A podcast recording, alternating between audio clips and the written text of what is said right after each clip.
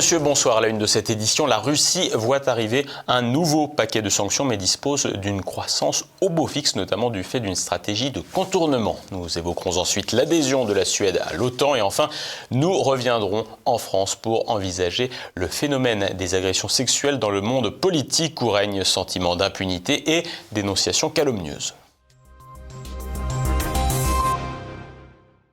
Et pour ouvrir ce journal, une page internationale avec la Russie, dont l'économie résiste aux salves de sanctions occidentales à la faveur de nouvelles voies commerciales pour contourner l'embargo.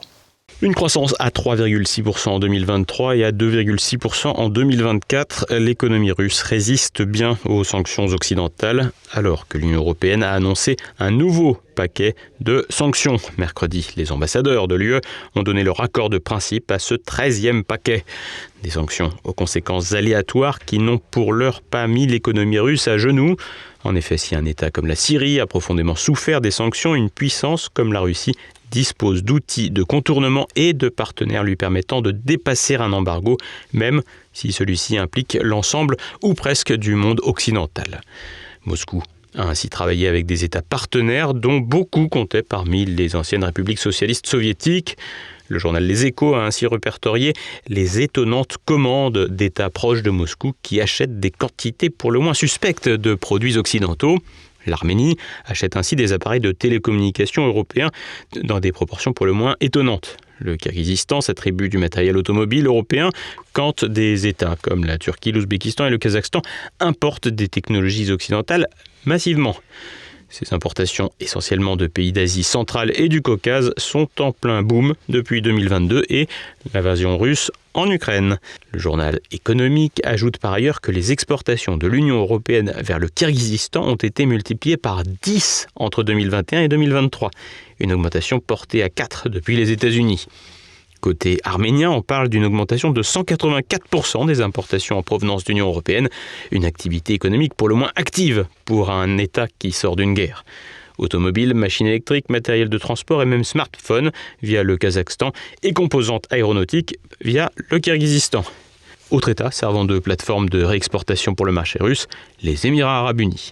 Autant d'éléments qui montrent les limites productives de la Russie dans certains secteurs, mais aussi sa capacité à contourner le système de sanctions. Dans l'économie mondialisée, les pays se sont spécialisés et dépendent d'autres pour des pans entiers de leur production. La Russie ne déroge pas à la règle et le but des sanctions était ainsi de provoquer des pénuries de produits pour Moscou. Comme on atteste les chiffres d'importation des pays voisins, ce système ne fonctionne pas. Pire, certains des produits visés ici sont classés par Bruxelles comme des biens à double usage ou des technologies avancées cruciales pouvant être détournées de leur usage civil à des fins militaires. Les pays qui réexportent sont gagnants commercialement et Moscou leur est redevable. Quant à la Russie, elle paye plus cher mais obtient des produits auxquels elle ne devrait pas avoir accès. Quant aux entreprises d'Europe occidentale, cela leur permet de continuer d'écouler leurs marchandises. Tout le monde semble gagnant sauf la crédibilité des sanctions. Par ailleurs, des États comme la Biélorussie, le Kazakhstan, l'Arménie et le Kyrgyzstan sont tous membres de l'Union douanière de l'Union eurasiatique, comme la Russie, et peuvent ainsi commercer facilement avec Moscou. Le contournement des sanctions illustre la complexité pour l'Occident à empêcher la Russie de s'approvisionner. Par ailleurs, depuis plus d'une décennie de relations tumultueuses avec l'Occident états-unien et européen, Moscou s'est tourné vers ses partenaires à l'Est. Les sanctions occidentales ont également provoqué l'effondrement des exportations de marchandises de la Russie vers l'Europe en 2023 avec une chute de près de 70%, mais Moscou a déplacé ses activités à l'Est. Au tournant des années 2010, la Chine et la Russie s'étaient déjà rapprochées, notamment en matière énergétique, avec l'exportation de gaz russe en Chine.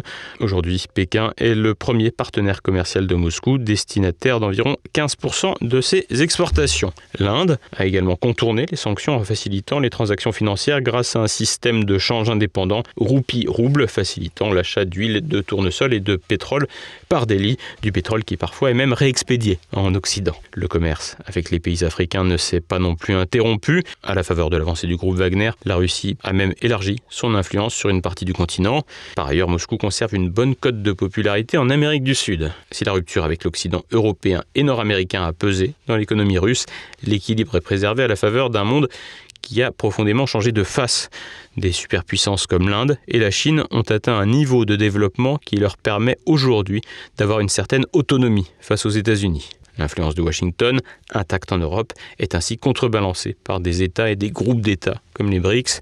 Cette réorganisation du monde, à la faveur de la guerre en Ukraine, qui aura eu le rôle d'accélérateur d'une tendance plus profonde, apparaît aujourd'hui bien engagée. Reste aux différents acteurs à envisager le coup d'après en s'adaptant à de nouvelles réalités ou à se figer dans des oppositions passées. La Suède sera-t-elle membre de l'OTAN dès la semaine prochaine C'est ce qui se profile étant donné que la Hongrie est sur le point de voter favorablement en ce sens. Les explications et les analyses de Nicolas de Lamberterie.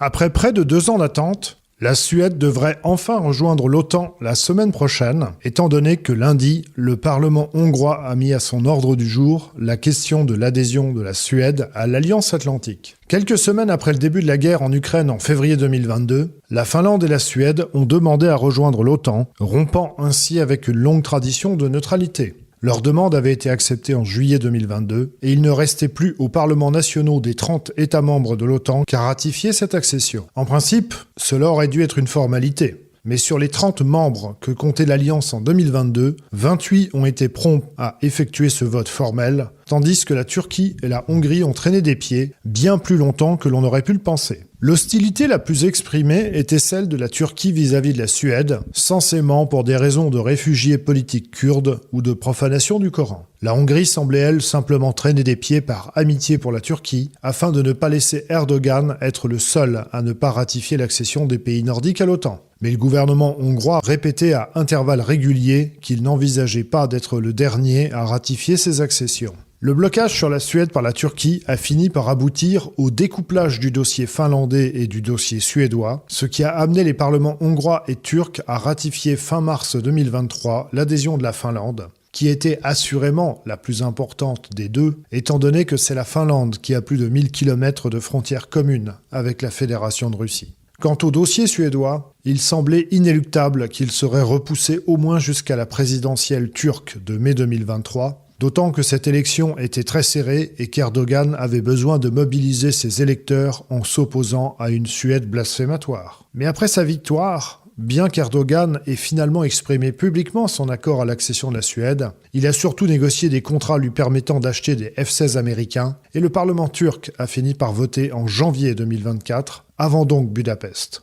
Côté hongrois, le vote turc a laissé Budapest bonne dernière à ne pas avoir ratifié l'accession de la Suède. Alors qu'Orban avait déjà contraint et forcé céder vis-à-vis de l'Union européenne sur le soutien supplémentaire de 50 milliards d'euros de Bruxelles à l'Ukraine, le timing suédois arrivait de surcroît en plein milieu d'un scandale gigantesque ayant entraîné la démission de la présidente de la République et de la tête de liste du Fidesz aux européennes. Victor Orban a invité à plusieurs reprises le Premier ministre suédois à Budapest, mais ce dernier a plusieurs fois décliné, expliquant qu'il n'avait rien à négocier.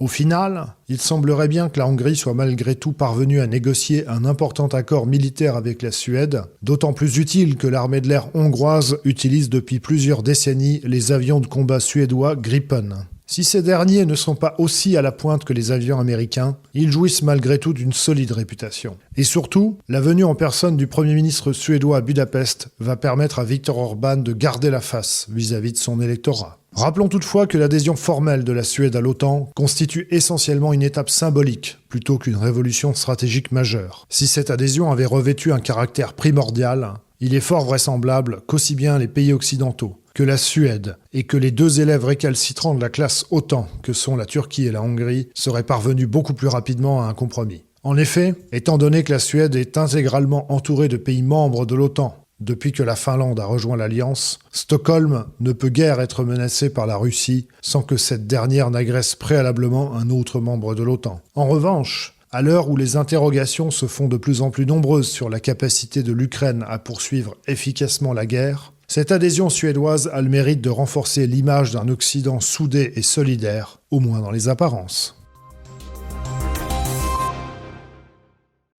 Sexe, violence et pouvoir dans la sphère politique. Les histoires de viol sont monnaie courante, bien qu'il soit difficile d'y démêler les agressions des diffamations. Petit tour d'horizon avec Renaud de Bourleuf.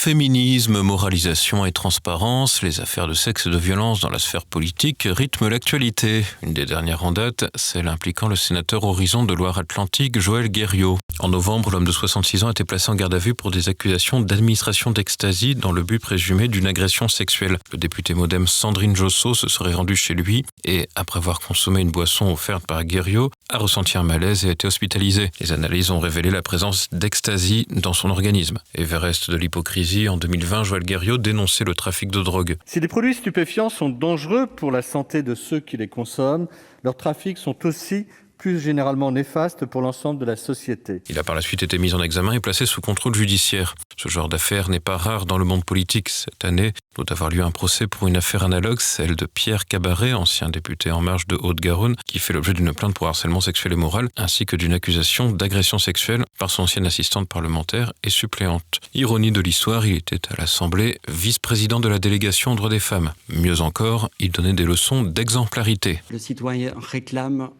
de l'exemplarité. On ne peut pas demander aux citoyens d'être euh, un citoyen euh, responsable lorsqu'on a un homme politique en face, appareil d'un mouvement politique créé par ce mouvement qui n'a plus de sincérité. Au jeu des pompiers pyromanes, le cas de Denis Baupin doit aussi être rappelé. Ce membre du parti Europe Écologie Les Verts a dû quitter la vice-présidence de l'Assemblée nationale en mai 2016 après sa mise en cause pour des agressions sexuelles qu'il aurait commises contre huit élus et collaboratrices de son parti. Une affaire classée sans suite pour prescription. L'élément déclencheur du litige avait précisément été l'engagement pro-féministe du supposé agresseur. Le 8 mars 2016, à l'occasion de la Journée internationale des droits de la femme, Denis Baupin, alors député vert de Paris, se fait prendre en photo avec du rouge à lèvres. Il ne s'agit pas d'un coming out, mais d'une manière d'exprimer sa solidarité vis-à-vis des femmes victimes de violences. Précisément, certaines femmes ont vu rouge et se sont empressées de le dénoncer, à l'instar de Hélène Debost, adjoint écologiste au maire du Mans. Quand je vois la photo, je lis le sous-titre, nausée, et je suis allée vomir. J'ai vraiment eu l'impression que c'était une façon de.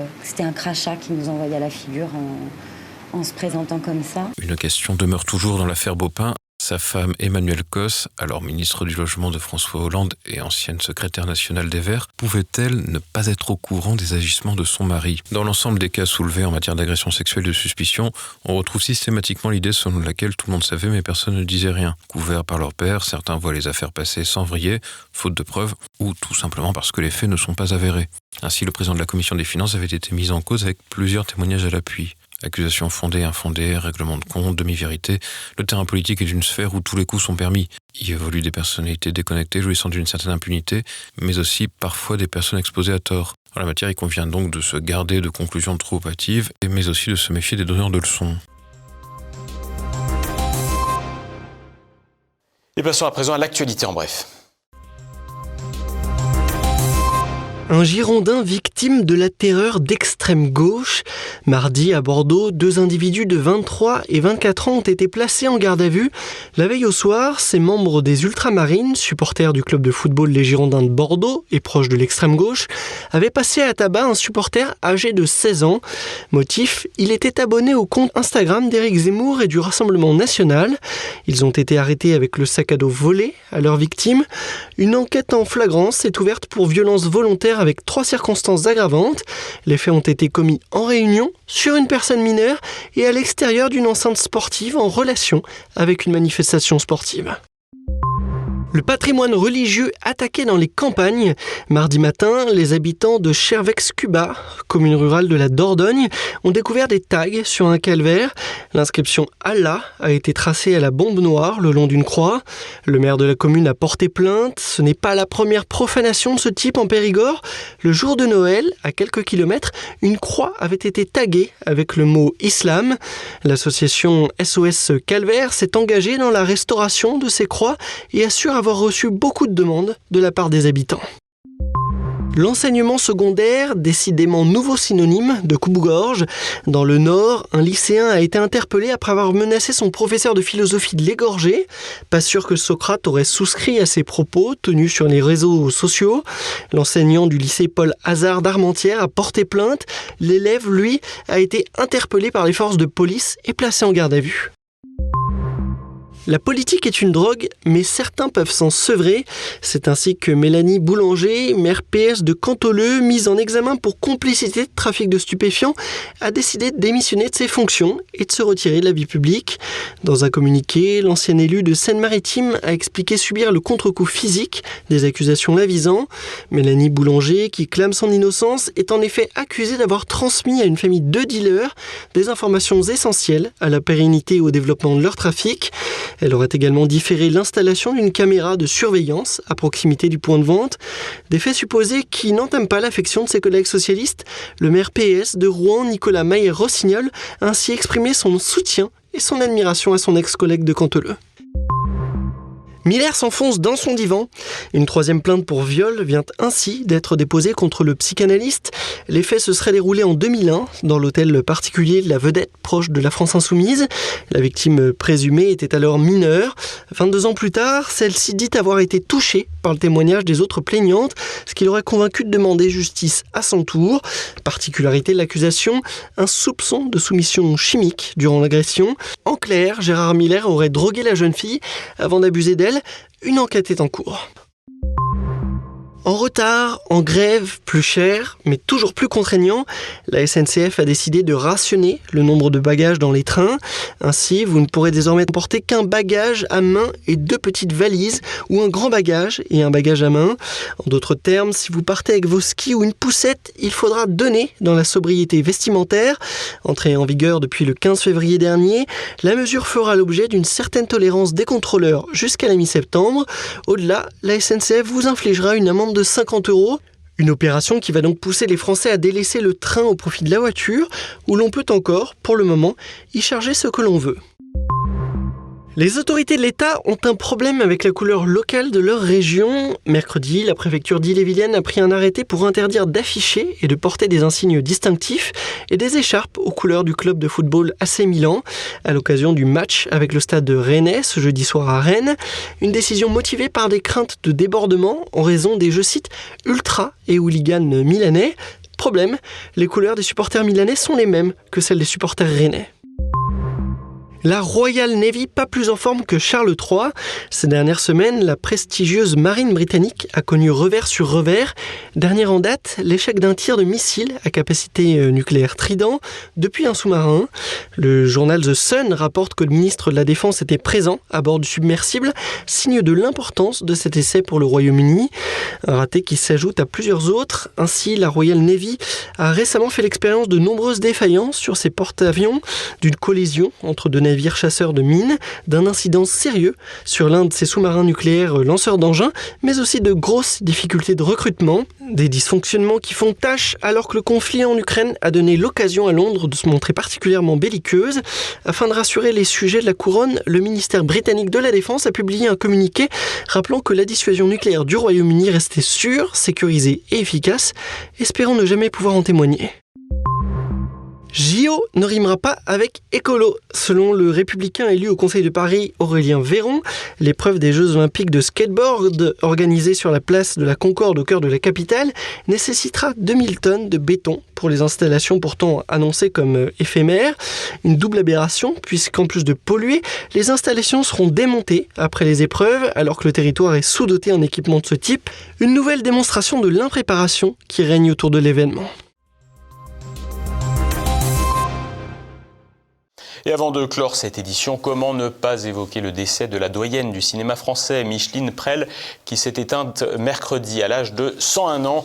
Devenue actrice vedette dans les années 40, elle s'est illustrée au début de l'après-guerre avec Boule de Suif et Le Diable au corps. Dans les années 60, elle a eu connu un grand succès avec le feuilleton Les Saintes Chéries. Micheline Prel jouera son dernier rôle au cinéma en 2012 à l'âge de 90 ans. Ce soir, un zoom avec le journaliste indépendant Frédéric Egui qui nous explique comment il s'est vu refuser son accréditation à l'Elysée après avoir posé une question sur l'explosion du gazoduc Nord Stream, également immédiat. Mais tout de suite, c'est la fin de cette édition. Merci pour votre fidélité. À demain. Bonsoir.